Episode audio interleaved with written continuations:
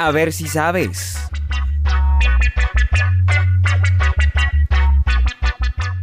Muy bien amigos, bienvenidos. Mi nombre es Camilo Rodríguez Lucmi y en este programa compartiremos algunas curiosidades que tal vez desconocías. A ver si sabes.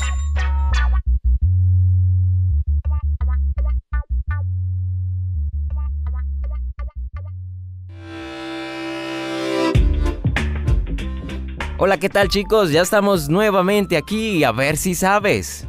¿Sabías que el desierto árabe antes era una selva exuberante? Así como lo escuchas, durante miles de años paisajes enteros han cambiado completamente. Ese es el caso del desierto árabe, que hace mucho tiempo era un hermoso paraíso lleno de vegetación.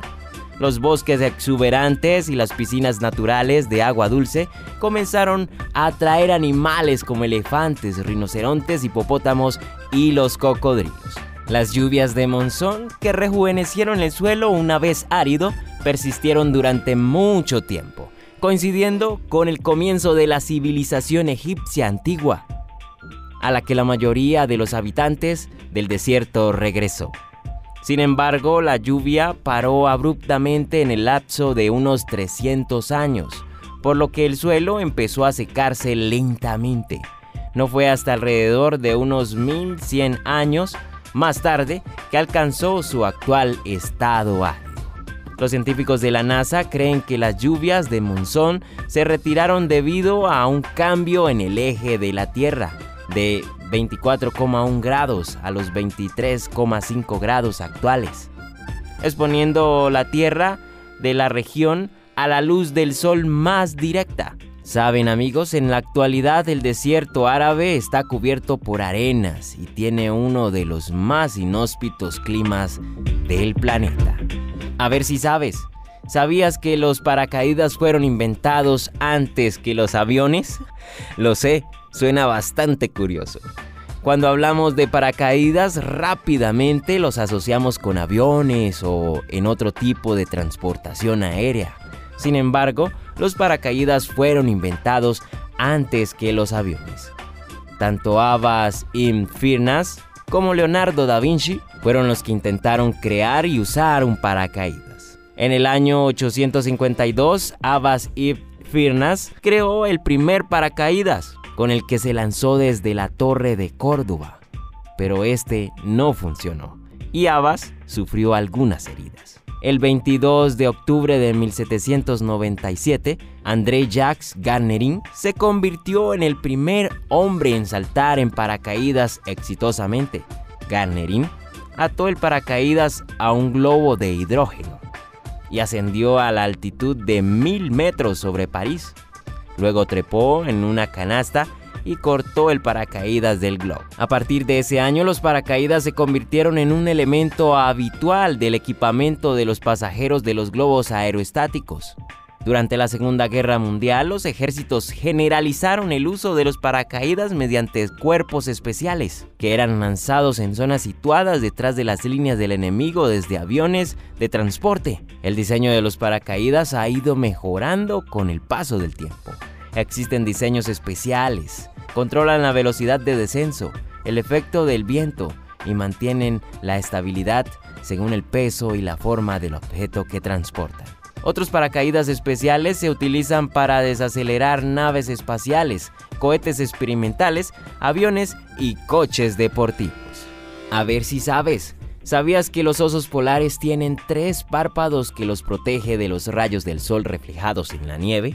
Los osos polares tienen una membrana nictictante o tercer párpado, una telilla transparente o traslúcida que actúa como gafas de sol y los protege del fuerte reflejo producido por la luz y la nieve de su hábitat.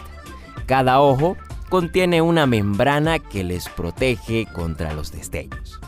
Así es, el tercer párpado reduce la cantidad de radiación UV que entra en los ojos, protegiéndolos de la ceguera de la nieve. La pérdida temporal de la visión causada por el brillo de la luz reflejada por grandes superficies de nieve o hielo. Además, los protege del frío que tienen en su hábitat. Y no solo eso, también les permite ver mientras nadan bajo el agua. ¿Sabías esto? A ver si sabes. ¿Sabías que el tren más lujoso de Sudamérica sube tan alto que es necesario usar oxígeno? Así es, el Belmont Andean Explorer es el primer tren de lujo que tiene Sudamérica. Este viaja por las cordilleras de los Andes peruanos, una de las rutas más altas del mundo, y por lo tanto, los pasajeros reciben tanques de oxígeno. Inaugurado el 17 de mayo del 2017, el Belmont Andean Explorer recorre uno de los países más bellos del mundo, atravesando las altas llanuras de los Andes de Puno a Cusco, desde el Cusco hasta el lago Titicaca y Arequipa, explorando las maravillas naturales y antiguos reinos en travesías de una o dos noches. El tren se mueve en una de las mayores rutas de ferrocarril en el mundo, a una altitud de 4 kilómetros sobre el nivel del mar. Por lo tanto, se cuenta con la presencia constante de una enfermera que en cualquier momento puede proporcionar el oxígeno a los pasajeros. Recorre el lago navegable más alto del mundo, a 3.810 metros sobre el nivel del mar. Las montañas del Valle de la Raya son el punto más alto del viaje a 4.270 metros. Las verdes laderas se elevan precipitadamente a crestas oscuras de hielo y tormenta. El Belmont Andean Explorer es un tren de gran lujo con cabinas con camas doble. Cada cabina tiene su propio cuarto de baño y ducha. El diseño es moderno y cómodo.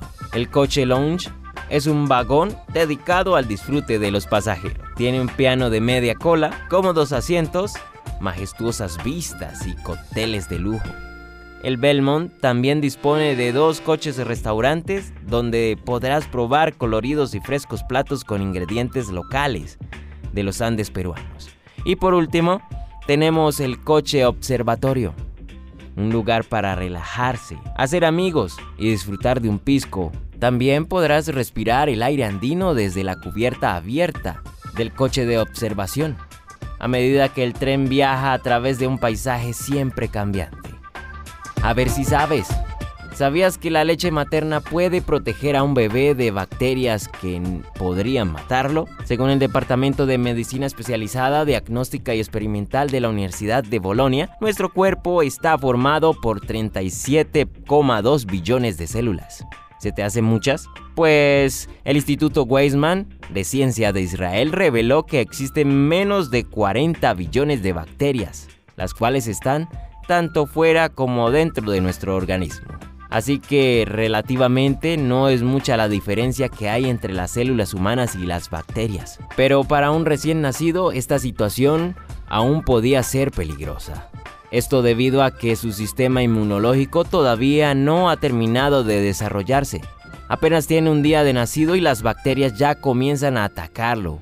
Y como él no puede combatir solo contra los gérmenes, estos invisibles seres pueden resultar letales para el organismo del pequeño. ¿Y ahora quién podrá ayudarle? Es aquí donde la madre entra en acción con la leche materna. Así es, como existe un estrecho contacto con el bebé, los gérmenes que están atacando al infante también atacan a la madre. Pero como ella tiene un sistema inmunológico desarrollado, esta crea anticuerpos que destruyen las bacterias y mediante la leche transfiere estos anticuerpos a su hijo. Y mientras no termine de configurarse el sistema inmunológico del bebé, será la madre quien lo mantendrá salvo. Por eso se espera que en las primeras etapas ingiera aproximadamente medio litro de leche materna.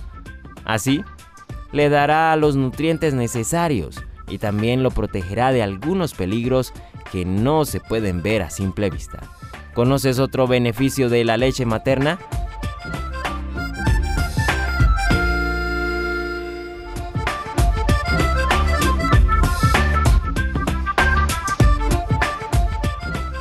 Pregunta adicional. ¿Sabes cuál es la capital de Alemania? Si tu respuesta fue Berlín, es correcto.